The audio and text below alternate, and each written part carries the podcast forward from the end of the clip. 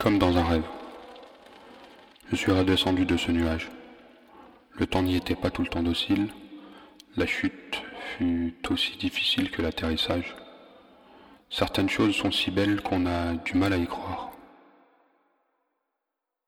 On a à peine le temps de réaliser. Comme dans un rêve. J'ai tutoyé le ciel, caressé l'espoir, à croire que tout est éphémère. Éphémère. Qui a une très courte durée. Synonyme de fugace. Si tout est éphémère, pourquoi mes troubles perdurent? C'est un très court texte que j'ai écrit maintenant il y a dix ans. Ça fait très longtemps que j'aime le réel sens des choses, les réelles définitions. Éphémère, qui a une très courte durée, synonyme de fugace. Je l'avais noté en aparté de ce petit texte, cette petite fulgurance. Et j'avais conclu par si tout est éphémère, pourquoi mes troubles perdurent? Dix ans. J'ai quelques réponses. J'arrive à mieux interpréter ce que j'ai écrit. C'est ça qui est intéressant avec l'écriture. On croit que parfois on écrit des choses anodines. On a l'impression que c'est basique, que parfois ça n'a pas réellement de sens. Mais quand on s'y rattache au texte quelques temps après, on se rend compte qu'en fait, euh, non, non, il y a des choses réelles, profondes, qu'on a envie de mettre en mots. Et si certains mots reviennent fréquemment, si le champ lexical n'évolue pas, ou du moins se complaît dans un style, c'est qu'il y a une raison. Un petit peu comme les rappeurs actuels, ou même les rappeurs de tout temps, qui vont écrire un texte et dire qu'il n'y a pas de thème, c'est simplement un ego trip. Je pense pas que ce soit si anodin que ça d'utiliser tout le temps les mêmes mots, le même vocabulaire.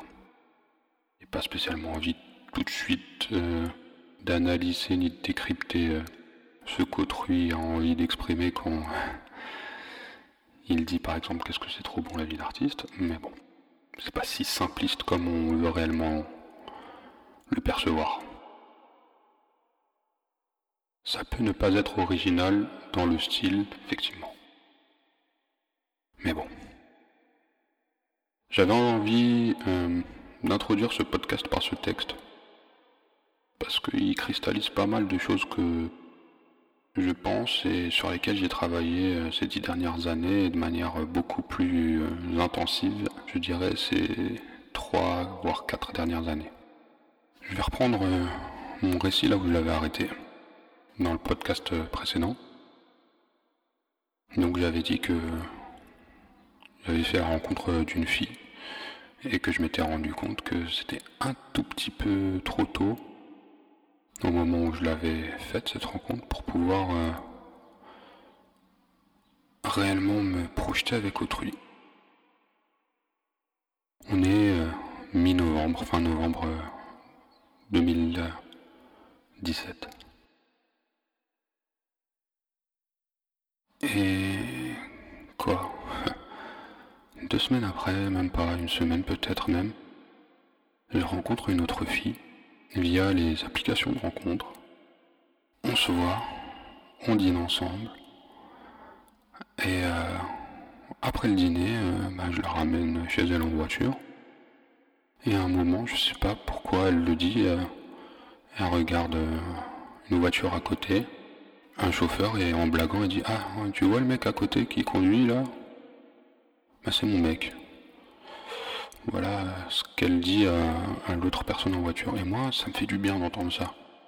Parce que quelques semaines auparavant, ben, on m'avait quitté et j'avais ce, sentiment d'avoir été dépossédé d'un statut, dépossédé d'un avenir et de mon pouvoir d'être un homme et de pouvoir être un homme selon la conception d'une femme. Et à ce moment-là, bah, elle, qu'est-ce qu'elle fait? Elle me m'intronise clairement et elle me donne euh, tout ce que j'avais l'impression d'avoir perdu. On va chez elle, je donne les détails.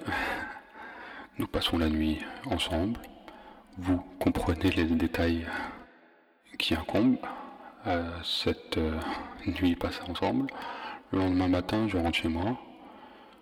Et c'est aussi simple que ça.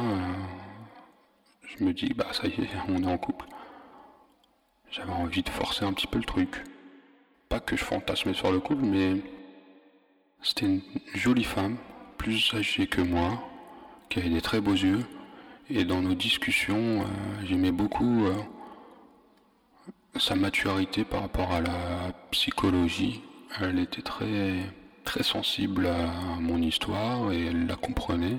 En plus, elle avait une profession qui était euh, proche de l'aide d'autrui, de l'aide à la personne, etc. Donc, elle avait un côté très rassurant.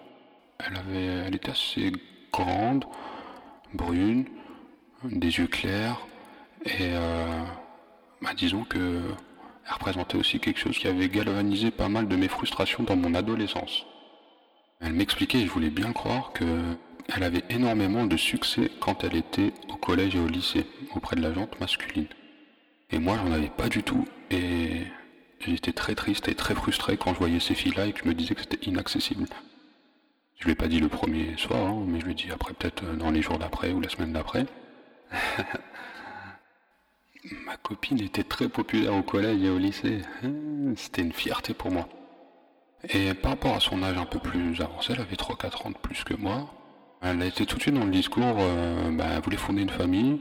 Et ça aussi, ça me rassurait parce que euh, quand on m'a quitté, moi aussi, je me posais la question, ok, on me quitte parce que je suis malade, du coup, on me voit pas comme un géniteur euh, qui peut assurer une pérennité, qui peut fournir euh, pour la descendance de cette femme de bons gènes, parce que je pense comme ça, et que aussi euh, je représente pas l'homme qui pourra incarner et protéger le foyer. Voilà les représentations que je fais de l'homme et celles que mon ex-copine pouvait avoir, ou du moins que moi je me faisais de sa représentation de l'homme. Cette femme-là, un peu plus âgée, qui se projetait avec moi et qui voulait, euh, qui, expliquait qu'elle voulait un enfant bientôt et qui en plus disait que sa mère avait l'intuition qu'elle allait avoir un enfant bientôt, c'était pas mal. Ça me rassurait énormément. Donc on, a une belle petite histoire, euh, on reste ensemble pendant un mois. À la fin du mois, il y a ma soeur qui m'appelle et elle me dit euh, où est-ce que tu es? Elle me pose la question, elle me demande où est-ce que j'étais? Et je dis que j'étais avec cette fille. Et elle me dit, euh, mais euh, je comprends pas, c'est ta copine, t'es souvent avec elle. Et là, je dis à ma soeur, j'ai pas envie de dire qu'on est en couple, c'est quand même assez jeune, assez prématuré comme couple, euh, pour utiliser ce terme-là, couple. Mais ouais, on se fréquente. Et je dis ça naturellement devant bah, cette fille. Et la fille le prend très très très très mal parce que bah, elle, le processus dans son esprit était très très vite enclenché. À partir du moment où elle l'a dit et que moi j'avais euh, qui m'ait donné mon accord et qu'on était ensemble en couple. Pour elle, on l'était clairement, mais peu importe que ça fasse euh, trois heures qu'on se fréquente ou pas. Euh, intéressant, hein, on s'est séparés, enfin du moins je suis parti, et après elle m'a fait comprendre que c'était pas possible. Elle avait voyé que j'avais encore pas mal de tourments qui étaient à vif, que je pensais encore à mon ex, plein de choses, donc bon, elle a mis un terme à la relation au bout d'un mois. Ça me soulageait un petit peu d'un côté, parce que forcément, J'étais absolument pas prêt en fait de m'engager, de me dévouer pour une famille, un couple, une femme. Euh, j'avais encore, euh, j'étais au fond de mes abysses en fait, et j'avais besoin euh, d'expérimenter. J'avais encore besoin de faire un, gros travail en profondeur. Donc voilà, c'est à ce moment-là que je mesure encore l'étendue du travail qu'il y avait à faire sur moi-même. Et à ce moment-là aussi je vivais des choses pas faciles dans mon esprit. J'avais encore des petites crises d'angoisse. Ma sœur, dont je vous parlais, euh, était enceinte. Et à un moment, on se dispute aussi. Et elle me dit, euh, voilà, je vais accoucher d'ici un mois. Ça va dans tous les sens avec toi. Euh, bon, elle me dit pas avec autant de tact, hein, mais je comprends, je comprends clairement qu'elle me dit ça. Elle me dit, voilà, ça va dans tous les sens avec toi.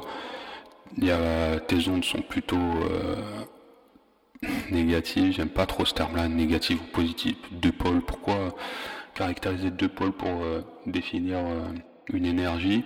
Mais on va dire que plus dans la moyenne négative. Elle aimait pas trop me voir à ce moment-là. À un mois du terme de sa grossesse, j'étais source d'anxiété pour elle. Ça me perturbait, parce que moi, moi, il n'y a rien de plus précieux pour moi que ma famille. J'aime énormément les enfants. Moi, les choix dans ma vie, concrètement, euh, dans ma balance euh, pour faire euh, choisir où je vais vivre, comment je vais vivre, quoi faire, ma famille et mes neveux et nièces sont dans la liste des priorités. Je suis allé vivre en 2011 au Canada pour être pas loin de mes nièces qui habitent euh, à New York. Clairement, c'était ma priorité, me rapprocher d'elles. Elles avaient un an, ça me déchirait le cœur d'être aussi loin d'elles, donc je me suis rapproché d'elles. Et à mon neveu qui naît, donc du coup, euh, quelques semaines après euh, que ma soeur m'annonce qu'elle voulait pas trop que je la voie, je comprends clairement en fait. Hein. Je le comprends clairement, mais ma sensibilité ben, avait été touchée, j'étais assez attristé, mais bon, j'avais qu'à dealer avec. Et quand mon neveu euh, ah, c'est une sensation indescriptible. Enfin quelque chose de positif euh, dans ma vie depuis 4-5 euh, mois. Enfin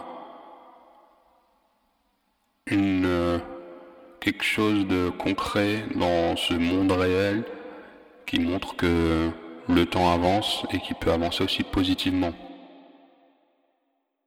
Je l'ai tout de suite adoré ce petit. Tout de suite.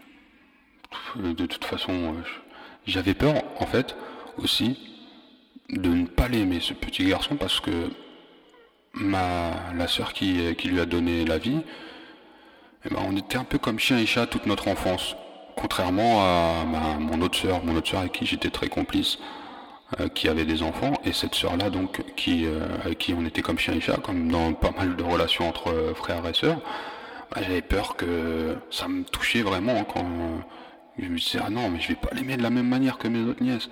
Mais en fait, non, pas du tout. J'étais tellement heureux. Je me souviens encore quand la première fois, quand je m'approchais de l'hôpital pour aller le voir pour la première fois, je me rappelle de tout, tout le trajet, quand je me suis stationné, avec qui, l'euphorie dans, laquelle j'étais. Ah, ça faisait du bien. Ah bah, après toutes les, les, passages sinueux que j'avais connus euh, depuis euh, ma quand me drogué.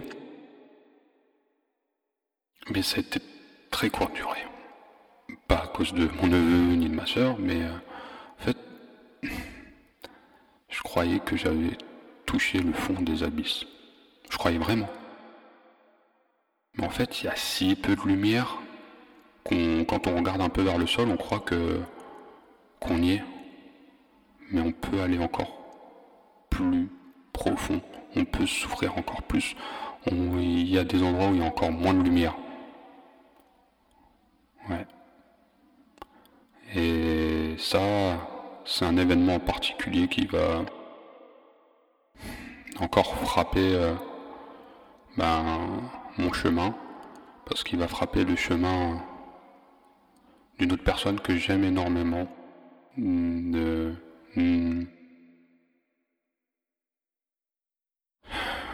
J'ai pas envie d'en parler tout de suite, j'en parlerai du coup dans un prochain podcast.